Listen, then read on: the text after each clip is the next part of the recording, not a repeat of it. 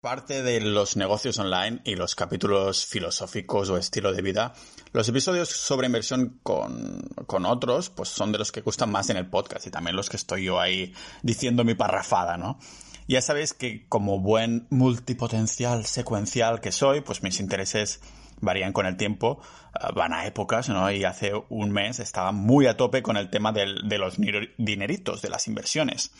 Y ahora estoy más en otros temas, ¿no? Pero no pasa nada porque las épocas de inversión y dinero volverán más fuertes que nunca en el podcast eh, cuando lo sienta que así es. Hoy tengo como invitado a una de las personalidades más cotizadas en este podcast, a Mario 10%, que como ya es de costumbre, eh, viene una vez al mes para hablarnos de la bolsa, en especial de empresas growth, eh, que tiene él en el punto de mira, pero también de la bolsa en general. Vamos directo a ello, a ver qué empresas está vigilando Mario. Bienvenidos al podcast multidisciplinar de Pau Ninja.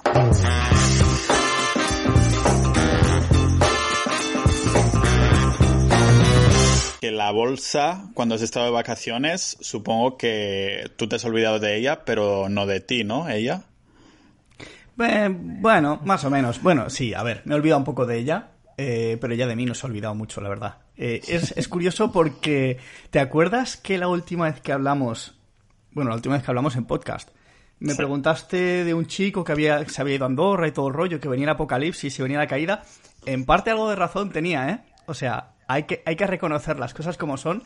Que, que, algo malo tenía que venir, no ha sido tan malo, ni, así, ni tan dramático, ni se ha caído el mundo, ni nada pero sí que es cierto que la bolsa era lógico, ¿eh? eh que después de toda la subida de agosto, del mesazo de agosto que habíamos tenido, pues ha, pegado un poco de corrección. Dame algún numerito, porque me acuerdo que la semana, ay, la semana pasada, el mes pasado, había SP500 más 7, Nasdaq casi un más 10, ¿no? Ahora que dices que ha venido el apocalipsis, eh, ¿que ah, son estos mismos números pero hacia abajo o qué? No tanto, bueno, el SP500 ha bajado un 4 y pico, casi un 5%, que es mucho, o sea, realmente es bastante. El Nasdaq también ha corregido hasta casi casi un 6,586. Bueno, depende del día porque hoy está también un poco subiendo. Y lo curioso es que te acuerdas que te enseñé el gráfico del, del Fear and Greed Index, el, índice de miedo y, cómo era codicia o sí, me parece que sí, es miedo y, codicia. Eso te iba a preguntar. Sí. Pues te acuerdas que estaba en 70 y pico, o sea, 70 y pico sobre, sobre 100, ¿eh? Pues anda ahora ya en 44, que de hecho ha estado un poquito más abajo, porque hubo, hubo esta corrección a las, nada, al entrar en septiembre, casi casi, la primera semana o así, se puso el mercado a corregir, el Nasdaq tocó la media de 50 días, creo que fue, o, la de 20, no la de 50 creo que tocó, y ha estado ahí aguantándola y tal. A ver, era una corrección que tenía que llegar, ¿eh? o sea, también es que no... Claro, siempre para arriba no podemos ir, ¿no? Claro, no, no, o sea, además venimos eso de, de uno de los mejores agostos casi de 30 años, entonces es normal que eh, también el mercado corrija y coja un poco de aire. No es normal que todas las empresas lleven, o sea, todo está infladísimo. Partimos de esa premisa, pero puedes estar más inflado o menos inflado. Pero bueno, también es cierto que el mercado no va a estar tirando hasta el 3 de noviembre, que es cuando son las elecciones, eh, y, y tiene que corregir un poco. Y de elecciones vamos a hablar también un poco, si quieres. Claro, porque supongo que va un poco atado de todas formas. Porque, mira, justo ah, tengo que enchufar siempre un poquito ahora desde, desde ya, Mario, la, la sociedad ninja. Porque digo, como no voy a poner ni sponsors ni nada de estos, al menos los voy a poner ahí de vez en cuando, ¿no? Y pasé una encuesta ahí a, a los de sociedad ninja para ver qué temas les interesaba más. El tema del dinero siempre es top, top 1, top 2, está ahí con los negocios online a tope. Uh, pero claro, la política es el que menos de todo, porque también puse la opción, ¿te interesa la política que hable del podcast y tal? Es la que menos, pero claro, en este caso, en el caso de la bolsa, es, uh, es de calle que van juntas, ¿no? Porque si alguien dice algo en la política, pues la bolsa normalmente se ve resentida, ¿no? Si pues, implica directamente a la economía y todo eso. Sí, sí, totalmente. Bueno, y además estamos hablando de política de Estados Unidos, o sea, estamos hablando del circo de Trump, eh, que bueno, aquí tenemos nuestro propio circo, pero nuestro circo no afecta a la economía casi casi. Bueno, solo afecta negativamente, o sea, tampoco las cosas como son. Pero en Estados Unidos sí que es cierto que, bueno, a ver, el mandato de Trump ha sido bueno en el sentido económico, ojo, que yo ni defiendo ni critico, porque al final yo no soy nadie tampoco para hacerlo, pero sí que es cierto que Trump tiene una imagen que sí, que es un, es un, puede ser un payaso, puede ser lo que tú quieras, o sea, no te voy a decir que no. Pero a nivel económico, o sea, a nivel bolsa ha tirado muchísimo, a nivel industria, desempleo y todo esto, lo ha hecho bastante bien. Sí que es cierto que la crisis del COVID ha sido un desastre, o sea, las cosas como son, pero ha sido allí, ha sido aquí, ha sido en muchos países bastante mala. Pero si hablamos de bolsa, pues tenemos las cosas como son y lo ha hecho bastante bien. O sea, que, lo, que de hecho no, no, te lo, no te lo iba a comentar, pero, o sea, estaba, me parece que de candidato, o sea, de para el premio Nobel de la Paz, estaba, no sé si lo habían elegido o, o algo así. Trump? Creo que sí, o sea, a lo mejor me estoy patinando, pero me suena que sí. Bueno, que no te a mí no, no me extrañaría nada ya, porque es O sea, a, Obama, a Obama se lo dieron. Eso te iba a decir. Y Obama estuvo metido en una guerra no sé cuántos años, y Trump es el, bueno, el único no, pero de los pocos presidentes que en todo su mandato no se ha metido en ninguna guerra. Así que es cierto que era liado, ¿eh? Con México y con todo eso. Sí, los comentarios racistas y todo eso no se los quita nadie. No, no, desde luego. Claro, pero que al fin y al cabo, si dices que no se ha metido en ninguna guerra durante su mandato, supongo que estaba más preocupado por la pasta que hacía en la bolsa, que para mí perfecto. O sea, bola libre al, capitalismo, ¿no? En vez de, de darle bola a las guerras, que también podría también se podría relacionar no de siempre hay, bueno solo hay intereses económicos en las guerras ah, o sea que pero al fin y al cabo dice pues me voy a centrar en la bolsa no y a criticar a todo Dios y salir en las noticias y eso. Y salir a, debates como el que hubo el que hubo estos días atrás que se puso con, con Biden Biden Biden cómo se llama Biden no Uh, un bidet, como el de... el bidet. el bidet. Pues sí. un, un, vidente, sí. Pero pues, uh, pues, no estoy metido para nada. Explícame un poco. Tampoco, tampoco tengo mucho que contarte. O sea, hubieras puesto Telecinco y hubiera sido lo mismo. O sea, el debate fue básicamente cuchillos volando, resentimiento, gritos, insultos y cuatro tonterías más. O sea, como decía el colega de, la moto, es todo muy trambólico, ¿sabes? Es como... Fue muy raro. O sea, yo miré un poco por encima el resumen y fue como, vale, venga, hasta luego. Madre de Dios. La, gracia de, este mes, que, está siendo muy movido, como nos estás contando, es que las empresas que han bajado más tenían unas características como similares, ¿no? Que hay... Cuéntame un poco, porque me lo has contado a mí antes en el backstage. Sí, la verdad. sí. Ha sido, ha sido muy curioso porque yo, por ejemplo, miraba mi cartera, veía los índices cayendo a cuchillo y yo ganando dinero. Digo, ¿qué está pasando? ¿Sabes? No entiendo nada. O sea, no, a ver, no ganando dinero tampoco exageremos. Bueno, sí, ganando a números verdes, ¿vale? Eso, sí. Eh, y yo decía, ¿qué está pasando? Entonces me puse a analizar los índices y sí que es cierto que el SP500 y el Nasdaq, que son índices los más importantes de Estados Unidos, con las empresas más grandes, mayormente empresas value, la mayoría de ellas son, son grandes, son líderes, son las FANG, y todas estas han corregido. ¿Vale? Pero sin embargo las IPO, bueno, las IPO, las, las empresas growth, las empresas de baja capitalización, eh, la verdad es que han ido mal porque no han ido bien, porque es normal, porque el mercado estaba corrigiendo, pero sí que es cierto que, por ejemplo, en este sentido hay un índice que es el que las recopila, eh, que es el Russell 2000, ¿vale? El Russell 2000 es un índice que agrupa las 2.000 empresas de baja capitalización que, cotizan en mercados norteamericanos. O sea, no tienen por qué ser de Estados Unidos, que pueden ser chinas, pueden ser de donde sea,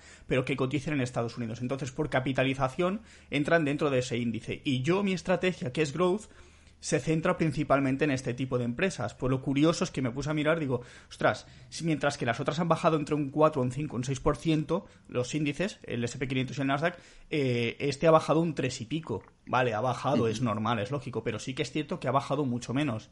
Es un índice que estuvo muy lastrado el año pasado, por ejemplo, venía muy abajo, está todavía lejos de máximos, pero sin embargo en, este, en esta pequeña corrección ha respondido muy bien. Claro, y que da menos miedo ver un 3, algo en rojo que no ver el, número que es el doble, ¿no? Como 6 o 7 por ahí y todo eso. Claro. Pero aquí hay que remarcar que aunque tú tengas esta estrategia growth, también ah, para recordárselo a los oyentes, ah, que no eres solo pro growth, ¿no? Sino que también tienes tú ahí tus fondos indexados y todo esto para que se vea que no tienes por qué casarte, a que es un poliamor, ¿no? El de, las carteras, que puedes tener tu cartera de growth y tu cartera de fondos indexados a largo plazo. Claro. A ver, al que le gusta la bolsa le gusta todo. Bueno, creo yo. Yo miro hasta Penny Stocks, que Penny Stocks son empresas de un céntimo, bueno, un céntimo de pocos céntimos, que son una castaña, pero que pegan unas subidas del 4.000% en un día y dices, joder, causa curiosidad, porque al final si entiendes un poco cómo funciona una estrategia de growth, miras empresas value también, porque joder, es una buena inversión también. O sea, no, esto no se trata de criticar, yo hago growth y el value no vale para nada. No, no. Yo meto indexados, que es prácticamente lo opuesto a, al growth, por así decirlo, pero al final es diversificar. Claro. Justo vi como curiosidad por YouTube he recomendado, me había salido un asiático que se dedicaba hacía bastantes millones como apostando, o sea, haciendo short a los a las penny stock, porque dices que el 99% ah, terminan valiendo cero. Pues yo hago short a todas y me hago rico así. Joder. sí, es curiosísimo. Ah, y oye, hablamos de los splits, porque me, ha venido a mente, estábamos hablando así un poco del SP500 tal, el Nasdaq, que, Tesla hubo movida con Tesla que tampoco la dejaron volver a entrar al SP500. a ver, a ver, a ver. Cuéntanos, sí, eh, Tesla estuvo a punto de volver a entrar porque se ve que ya, ya cumplía con las condiciones, pero dijeron que nanay. Y Tesla se pegó una buena toña, que de hecho vino prácticamente después de, del split. ¿Te acuerdas que en el último podcast hablábamos de los splits? que Apple Y, Tesla iban a hacer split, que básicamente el split, para el que no lo sepa, es básicamente reduces el precio y das mm, eh, X número de acciones de más. En este caso, eh, si no recuerdo mal, creo que Tesla era 5 a 1 y Apple era 4 a 1. O sea que bajaban el precio, en caso de Tesla, 5 veces y te daban 5 veces más de acciones. Bueno, el caso es que Tesla, desde el momento que hizo el split, ahora mismo está aproximadamente un 5% por debajo del precio de aquel día pero es que ha llegado a estar a un 25, ¿vale? Y esto fue un poco claro, fue a raíz de la, noticia de que iban a, a lo mejor no meterla en SP500 y el Nasdaq se pegó un buen castañazo aquel día y fue prácticamente por culpa de Tesla, porque al final Tesla pesa mucho en el, en el índice. Claro, pero ¿quién decide si entra en el eh, SP500 y por qué querrían dejarla fuera, no? Eh, mira, ahí me, acabas de pillar en, pelotillas, por así decirlo. Por fin, por fin te he pillado en algo, Mario. No lo, sé, a ciencia cierta y no quiero meter la gamba, porque mm, dicen que en boca cerrada no entran moscas, pero eh, alguna entidad de estas, eh, no lo sé, sinceramente. Será el, estándar, el Standard Poor's es quien decide, imagino, por capitalización y por la serie de reglas que cumplen y tal, eh, entonces, como Standard Poor's es, el, por así decirlo, el regulador, el, que, por así decirlo, controla el índice, bueno, controla, eh, pone orden, eh, a pesar de que creo que habían cumplido con todos los requisitos, creo, decidieron que todavía no era momento. Hasta donde yo sé, es que tampoco me lo miré muy a fondo, pero sí que sé que no entró y, eso fue la, la debacle, entre comillas, que ojo, no está tan mal ahora, ¿eh?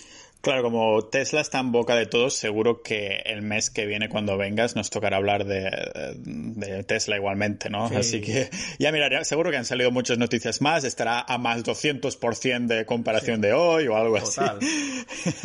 claro, Y, Apple, que comentabas también que había hecho split, ¿cómo, ¿cómo le ha ido? Pues a Apple la misma movida, ahora mismo lleva más o menos un 14%, pero he llegado a estar hasta un 22%. De hecho, yo la estuve controlando porque la quería meter en cartera. Yo siempre digo de broma, yo tengo Xiaomi, ¿eh? Pero yo siempre digo de broma, a mí, a mí las acciones de Apple me tienen que pagar un iPhone y siempre estoy diciendo lo mismo y nunca la compro.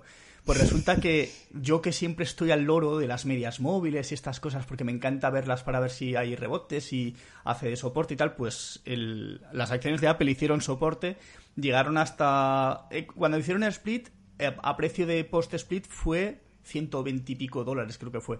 Pues llegaron hasta los 103 y pico largos, 104, y de hecho tengo muchos amigos que aprovecharon para meter la caña en ese momento. Yo esperaba que perdiese esos 100 dólares, que bajase hasta 90, 95 o así, y decir, venga, aquí ya entro y, ya vamos a por el iPhone, pero al final se me ha escapado. no hay iPhone. Bueno, ahora están secando modelos que son un poco más baratos, ¿no? O sea, supongo que dependerá, depende del...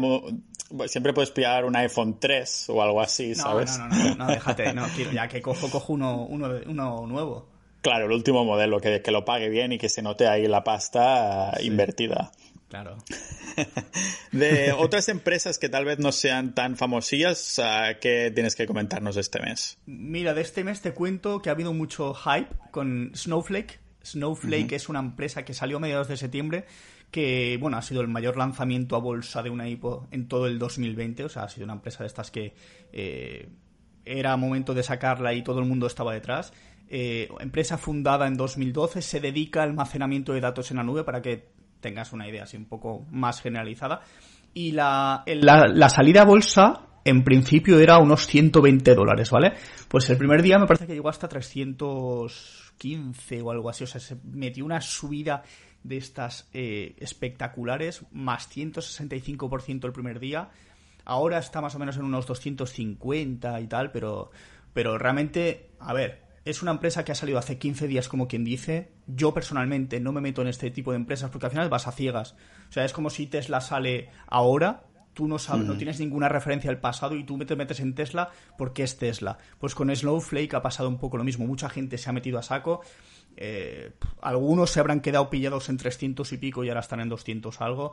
Pero al final es un poco así. Entonces yo para estrategia growth la veo para, para tenerla en el radar porque al final las ventas están creciendo, está acelerando, es una empresa que todavía no da ganancias a nivel de, beneficio por acción, pero está mejorando, poco a poco, pero está mejorando. Entonces hay que tenerla, pues eso, bajo el cordel y si empieza a tirar el cordel, pues empezamos a echarle un ojo, pero de momento yo la dejaría ahí. O sea, quería comentártelo porque ha, sido la, la, mayor salida de todo el año, entonces ha sido ahora en septiembre, pues hay que decirlo. Claro, supongo entonces que la tendrás en el punto de mira y que es probable que depende de cómo le vaya, la vuelvas a mencionar en los próximos meses, ¿no? seguro, fijo. Si quieres cambiamos, seguro que me vas a mencionar China, así que si quieres, uh, no sé, cambiamos un poco de otra empresa que no sea esta, la de Snowflake, que es como llamamos a la generación millennial y los, ¿cómo se llaman los de después de los millennials? Eh, ¿Generación Z o, pues, pues o, I? Me pillas, en, me pillas en, pelotillas otra vez, ¿eh? No estoy muy puesto, es, que tengo suerte. Las jergas de la calle. Tú estás en las jergas de, de, la inversión. Que, sí. Uh, es que no sé, no sé ni qué generación soy, o sea, imagínate. Tú debes ser millennial, ¿no? ¿Puedes decir de qué año eres? O 85, imagino que sí, ¿no? Yo, yo creo que sí, que eres millennial. Porque yo estoy, sí, yo también soy millennial y estoy ahí dejando como que ya no lo soy, no sé qué. Bueno, da igual. Vamos a centrarnos en la pasta. Vamos a centrarnos en la pasta, que por eso la gente está escuchando ahora mismo y ha llegado hasta aquí. Vamos, ah, vamos a por China, a cuchillo. ¿Ya vamos directo a China? Venga, vamos a China. Vamos a China y luego vamos a otra que tengo por ahí en el, bolsillo. Bueno, tengo dos, ¿vale? Eh, vamos a por mis motillos eléctricas. El que me siga por Instagram seguramente sabrá que cada dos por tres estoy saliendo a la calle y aquí en Barcelona hay unas motillos. Me parece ya he hablado de esta empresa en, otro capítulo, pero bueno, hago un poco de review. Eh, en Barcelona hay, en Barcelona, Madrid y no sé si en Valencia también, hay de estos servicios de motos eléctricas, eh, moto sharing tal, con scooters eléctricos la mayoría. Pues NIO, no, NIU, perdón, con la U, NIU, ¿vale? Que luego la otra es NIO. Eh, estas motillos eléctricas cotizan en bolsa, son chinas, eh, son también de las que más han vendido motos en todo el mercado chino, están arrasando en Europa, tienen 500 puntos de venta en Europa. Bueno, son la leche, yo ya las empiezo a ver por la calle y tal. Eh, es una empresa que yo comenté ya hace unas semanas, bueno, meses, de hecho, en, agosto, en julio incluso la comenté, eh, pero lleva una lateralidad desde, desde entonces. es una empresa que a mí me gusta mucho, pero que me guste mucho no quiere decir que esto vaya a ser meterte y, que empiece a volar, ¿vale? Entonces esta empresa ahora está muy lateral, pero si vuelve a buscar los 25 dólares, que ahora andan los 19, los 20, o sea, está un poquito lejos todavía, pero sí que es cierto que puede dar signos de volver a recuperarse y volver a ir hacia máximos, y una vez rompa máximos puede subir bastante más. A mí personalmente me gusta, se están expandiendo muy bien, de hecho yo hice un vídeo de YouTube analizando esta empresa, eh, así que el que quiera buscarlo, si pone New con U, eh, análisis creo, tal, a lo mejor lo encuentra y salgo yo por ahí contando mis anécdotas. Em, y eso, es una, es una empresa, pues eso, para vigilar, ver y no tocar. O sea, la dejamos ahí en el radar y, y, ahí queda. Supongo que sería como Snowflake entonces, ¿no? Sí, más o menos. Para dejar, y, dejar ahí ir vigilando y tal vez vuelva a salir y tal vez te metes ahí tú que estás en, en, estas. Justo. De hecho, yo ahí me fijaría mucho en la crecida de volumen. O sea, que el precio empiece a subir y que el volumen empiece a subir. De hecho, esto es lo que ha pasado en la que te voy a decir ahora que era la que has mencionado ahora, que es la que suena igual, pero termina la letra final, ¿no? Cambia. Mira, mira, es un lío, porque encima, New motos eléctricas, NIO coches eléctricos. dices, tócatelas. Pues NIO viene a ser la competencia de Tesla. O sea, aquí entramos en guerra. Es la, la Tesla china, es un, es un fabricante de coches, bueno, es líder en China. Piensa que China son 1.400 millones de habitantes. Eh, tiene un mercado brutal. Eh, de hecho, la menciono en honor también a Josep Vidal y a su hermano, porque ellos han tenido el valor de estar prácticamente desde los 2 dólares. Esta empresa en marzo, cuando hubo el COVID, llegó a tocar, me parece que fueron 2,12 o algo así. Eh, actualmente está a más de 20, 22 en estos momentos, se ha pegado un 1100%, o sea, se dice rápido, ¿eh? Hablamos desde marzo, estamos eh, a finales de septiembre, primeros de octubre, ojo, ¿eh? eh pues eso, esta empresa está creciendo muchísimo, lo está haciendo muy bien. Eh, yo me he mirado números, me he mirado, o sea, me la he mirado bastante a fondo los fundamentales. No soy muy amante de ponerme a mirar todas estas cosas, pero la verdad es que me pareció curioso. Y es una empresa que está haciendo las cosas bien porque va con los pies de plomo. O sea, cuando dice que va a sacar un modelo, lo saca. Cuando dice que, va, que los números de ventas van a ser tantos, lo saca. ¿Vale? Entonces, eh, Tesla es como muy, vamos a sacar tal coche en octubre y luego sale en marzo del año siguiente. ¿Sabes? Nunca cumplen. Estos creo que se están eh, moderando mucho para no pillarse los dedos, para cumplir con las expectativas. Y la verdad es que eh, lo están haciendo muy bien en ese sentido. De hecho, me parece que fue la semana pasada, hicieron una presentación que comentaban, bueno, un nuevo modelo, el EC6 creo que es, algo así. La verdad es que está muy chulo. Yo he estado viendo vídeos en chino, no entiendo un carajo, eso sí. Pero, pero, pero lo miras el coche por dentro y me gusta mucho más que Tesla, ¿eh? O sea, el coche en sí, sí, sí, sí, o sea, el diseño y todo, luego a lo mejor será todo plástico del todo a ciena, o no, pero, pero te lo prometo, eh, muy, muy bonito, la autonomía y todo, las prestaciones están en mercado, está funcionando bien. Luego además han presentado un servicio de carga rápida. Eh, la verdad es que el año que viene ya entra en el mercado europeo, en 2021. Eh, Eso te iba a decir, porque Tesla, sí, son buenas noticias, porque lo que pasa es que Tesla lo, sí que lo vemos en Europa, por ejemplo, Oslo está lleno de Teslas, pero a estos coches eh, chinos eléctricos, que como las motos sí que comentabas que están por aquí, pero estos los coches no, ¿no? Claro, esto lo sé yo un poco ya por, profesión, ingeniero electrónico y además he trabajado en automoción. Mm, una moto es más fácil de homologar para mercados europeos que un coche. Y más una moto eléctrica, porque la moto eléctrica es una batería y un motorcito y hasta luego. El coche tiene que cumplir con todas las medidas de seguridad, de no sé qué, de pasar todas las pruebas, tal. Hay, hay mucha normativa, entonces es mucho papeleo, es mucho tiempo también, o sea, porque luego certificar cada uno de los componentes y cada uno, los airbags, esto, lo otro hay muchas medidas de seguridad pasiva, de seguridad activa, etc, etc, etc. Entonces, además que llevan también tema, tema de conducción autónoma, que los coches llevan solos, como los Tesla, y esto todavía complica las cosas. Pero se están ahí metiendo, ya te digo, es que lo están haciendo muy bien, ¿eh? O sea, están metiendo la nariz muy poco a poco y creo que pueden darle mucha competencia a Tesla. Y es bueno, ojo, ¿eh? Para las dos. Claro, a nivel consumidor, entonces, ¿crees que sabes al menos si el precio es similar a Tesla? Porque si dices que te gusta más, imagínate que el precio es ah, relativamente más barato, entonces lo Tesla lo tendría chungo, ¿no? Los modelos que he visto son un poco distintos porque el, el, el de NIO, el EC6, creo que es un sub. Es como los BMWs estos así grandotes, el Audi Q8. Ah, vale. Es, más rollo así, ¿no? O sea, a ver, no me, no me, he puesto a mirar los modelos que más tienen, ¿eh? O sea, simplemente es el que más he visto.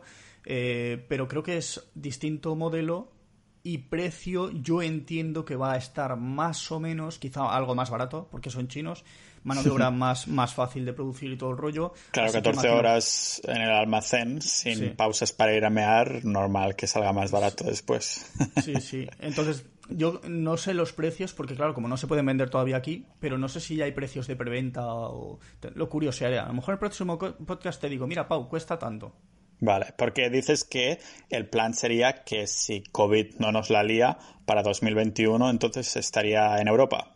Yo, o sea, supongo que ellos ya están haciendo pues todos los papeleos, todos los, todas las historias para poder meterse, que de hecho no sé si ya estarán en Rusia, incluso no tengo ni idea, o sea, yo creo que no, pero pero la, idea, noticias que he leído y tal, era esa, que el, horizonte estaba puesto en entrar al mercado europeo en 2021 y eso puede cambiar las reglas del juego, ¿eh? porque es que eso le da la puerta a entrar en Estados Unidos y ojo a ver quién gana las elecciones, porque si es Trump se lo va a poner difícil, pero como gane el otro, eh, bueno, no lo sé, sinceramente, pero, pero podría ser más fácil que entrase a Estados Unidos y ojo la competencia que le puede hacer en, en Estados Unidos, ¿eh?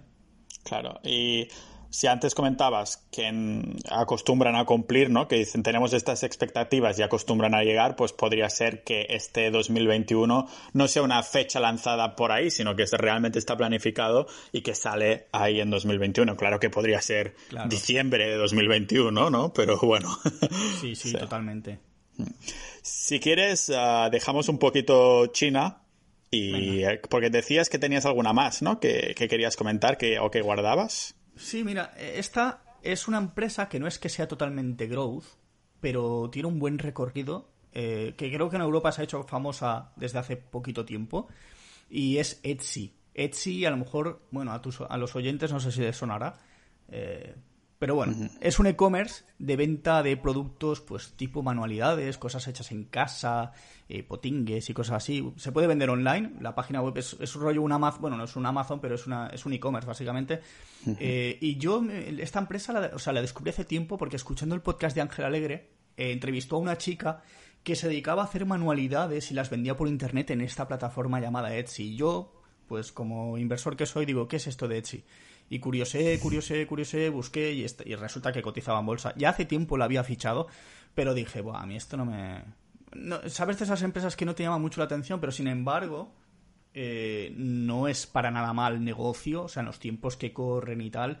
Eh, es una industria que mucha gente se está tirando a lo, artesanal, a lo hecho a mano, a lo, a lo eco.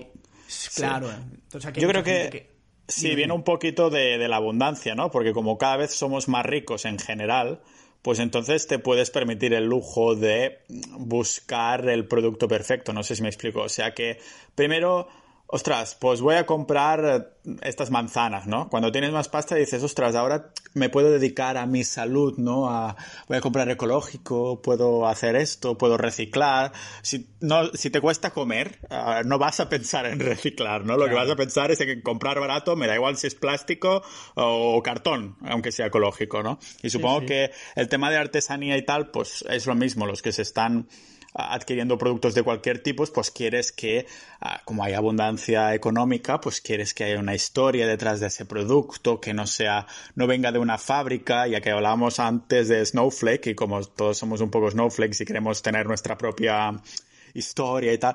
Acabas de despertar a Mario, el, el yo más filosófico, ¿no? Y después de, después de hablar de todos estos tecnicismos, de, yo siempre encuentro ahí cómo meterme en, en temas más así de, de, flipado, ¿no? Pero, pero yo, yo pienso que es así, sí, que es esto ecológico, artesanal y cada vez más. Sí, a veces también un poco por la parte del medio ambiente, de decir, bueno, esto lo ha construido alguien en su casa y no ha echado gases y humito a la atmósfera, ¿sabes? Sí. Que, que, luego hay productos de todo, los hay caros, los hay baratos. Yo he estado curioseando un poco, que de hecho te voy a hacer una reflexión porque sé que los oyentes no, no va a haber ninguno de este tipo. Pero yo el otro día hablaba con un colega y de hecho lo decía, digo, hostia, esta empresa Etsy, si la llega a montar un perro flauta aquí en España, eh, o sea, llevan años haciendo este tipo de negocio, me refiero a... O sea, yo aquí en Barcelona, en Sans, hay un sitio y tal, y a veces venden cosas y las hacen ellos. Y ojo, eh, que no son cosas de mierda. O sea, que yo he visto a veces manualidades que hace la gente tipo ocupas y tal. Eh, no es tan mal. A ver, siempre tenemos a, tendemos a pensar mal de ellos y tal. Vale, sí. O sea, a nivel de ocupación no voy a decir nada, pero a nivel de las artesanías y tal. Entonces, si lo hubieran montado aquí, tú imagínate, montan este negocio, lo meten en bolsa y se forran bueno, aunque realmente si lo hubieran hecho en el IBEX, hubieran durado, pues eso, dos telediarios, como, como mucho.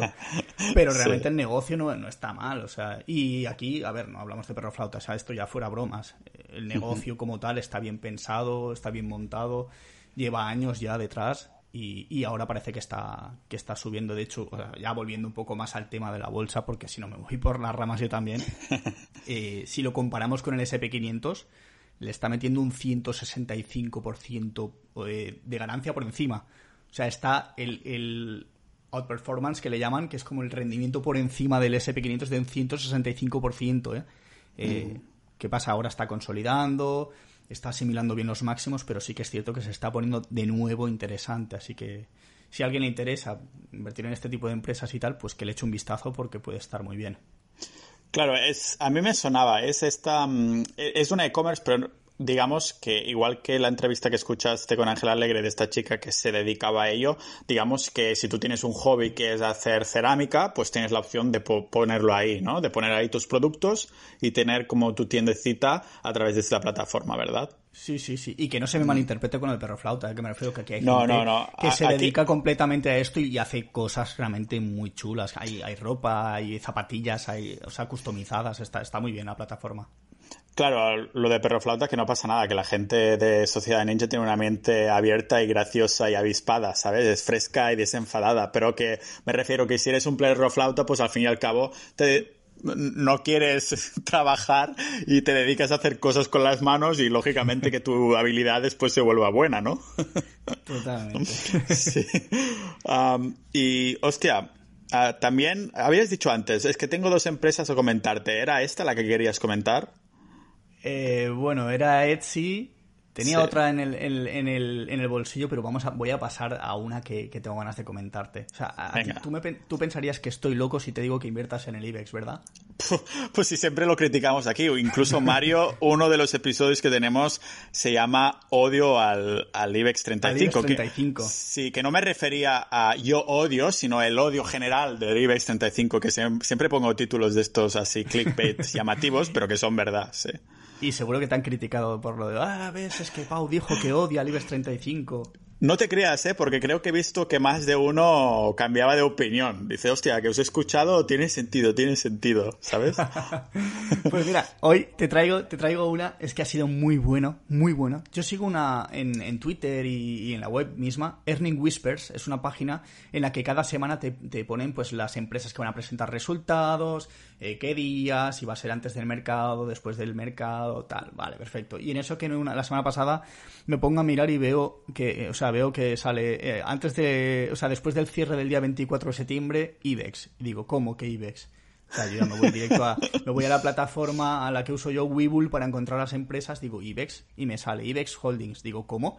Pues resulta que es una empresa de Estados Unidos, nada, que es súper pequeña, es una empresa eh, de 150 millones de dólares, o sea, creo que le llaman micro cap o nano cap, o sea, de capitalización súper enana, eh, pues la semana pasada presentó resultados y cojo y se disparó un 26%. O sea, eso ya fue el cachondeo padre en Twitter. O sea, yo entré en Twitter y además se lo vi a, más gente compartiendo y yo me la puse a mirar. Digo, Buah, voy a intentar entrar en The Giro y comprarla ya solo por las risas. Pues no está. Así que si, si alguien le, le, causa curiosidad no va a poder comprarla. Pero bueno, la empresa al final es una empresa tecnológica que tiene sede en Bermudas. Eh, como no, eh, se dedica a temas de tecnología, servicios y calidad, pues eso, de relación con el cliente, la experiencia de usuario y estas cosas. Realmente no sé muy bien el modelo como es porque ya he dicho, eh, era, era por los, por los loles más que nada pero la, o sea, y tampoco lo voy a dar como una recomendación, sí que es cierto que está haciendo una recuperación, recuperación en U, cosa que no está haciendo el IBEX Papá, el IBEX Papá está haciendo una recuperación en, en L, si podemos decirlo así. Si se eh, recupera, si lo puedes llamar recuperación, que a lo mejor parece que va a recuperar, pero resulta que hace perder aún más pasta, ¿no? Total. No, y, fue, fue, muy gracioso porque esta empresa, si alguien tiene curiosidad, que se meta en TradingView, en... No sé si saldrá, en, en Investing no creo que salga, pero en, en Webull saldrá. Si pones IBEX, el ticker, eh, aparece IBEX Holdings y es curioso porque realmente, oye, no lo está haciendo nada mal, ¿eh? O sea, que, que a largo plazo veremos cómo se comporta, que a lo mejor hasta vuelve a aparecer en el podcast. Pero eso te iba a preguntar, porque si la sigues es más de curioseo por el nombre que lleva que no por, por el interés que tienes en ella, ¿no? ¿O qué? Nah, la verdad es que no es de mi interés, pero es, un poco por las risas, ¿eh? También te digo, a, veces, a, veces, sigo empresas que, que, las tengo ahí que parece que son de risa, de risa, de risa, y de golpe empiezan a subir, a subir, a subir, cambian los fundamentales y dices, ojo, ¿eh? Que no sería la primera que me pasa con eso. A lo mejor tienes que ahí seguir tu instinto, aunque todos tus instintos te digan a mí al menos me dicen, se llama IBEX, olvídate completamente más que por las risas. Y dices que causó furor en, Twitter, ¿fue Twitter España o en general? No, me refiero ya entre la gente, un poco la comunidad inversora porque lo fuimos retuiteando Española, ¿no? Sí. Sí, sí, pero tampoco te creas que hay mucha gente que se ha enterado de esto, ¿eh? Supongo... Ese, hay un chico en Twitter que, que, tú creo que conoces, que yo he hablado alguna vez, que se llama Alex, que siempre hace memes y cosas no de fastidies. Sí. Sí, Alex es colega mío, está, está ah, pues, por eso, digo, es que he pensado en él, digo, hay un, eso del IBEX que es como el IBEX 35, digo, seguro que ha creado o va a crear algún meme o, camiseta. Me gustaría saber de memoria ahora el usuario de Twitter porque sí lo podemos mencionar, pero si no lo voy a poner en la descripción. fucking Moneyman. Ah, ok. arroba fucking moneyman, pero sin G. O sea, el fucking sin G. Vale, pues se escribe como, como suena. Lo vamos a poner en la descripción porque realmente se dedica a meterle horas a los memes y camisetas, pero es porque creo que la inversión le va, le va bien. O sea que si alguna vez habíamos hablado por privado y son unas cuantas risas. Le va, le, va, le va muy bien, te lo digo de, o sea, de, en primera persona porque lo sé.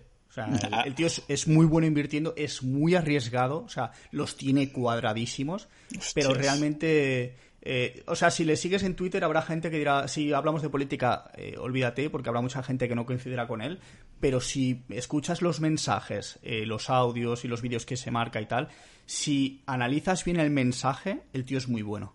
O sea, y, sabe muy bien dónde tiene que poner su dinero para ganar dinero. Es de estas personas que no pierde el tiempo en tonterías. Es muy arriesgado, ¿eh? Pero sí que es cierto que, que él es tiene la capacidad de arriesgar y ganar dinero. Ah, dices, no pierde el dinero en tonterías a la hora de invertir, supongo que te refieres, porque después crea un montón de vídeos como doblados y memes y cosas así, pero es porque gracias a que le va bien la bolsa, pues entonces puede ah, dedicar su tiempo a hacer lo que quiere y en este caso es crear camisetas del Nasdaq, ¿no? Y de, crear memes y vídeos de estos. Total. Pues uh, creo que después de, de, hablar contigo, Mario, iré a su Twitter y a ver si ha puesto algo de, de este IBEX que, que seguro que le va mucho mejor que al IBEX 35. Creo que, lo, que, lo, que fue uno de los que lo puso. Ah, ves, seguro, es que digo, eso no puede fallar. y tú, Mario, tampoco nos fallas. muchas gracias por esta review de, septiembre. Y bueno, que tú y yo iremos hablando igualmente, pero que en el podcast te, te escucharán en, en, octubre y a ver si, si vuelve a salir el IBAX 35 o cualquiera de las empresas que, que, nos menciona, siempre, siempre estamos agradecidos porque nosotros que estamos totalmente como desvinculados, ¿no? O sea, que nos gusta la inversión, pero a la vez dices, no sé dónde mirar, por dónde empezar, y tú haces un, un buen filtro, ¿no? Un filtro humano que, que se agradece mucho, así que muchas gracias, Mario. Gracias a ti, Pau.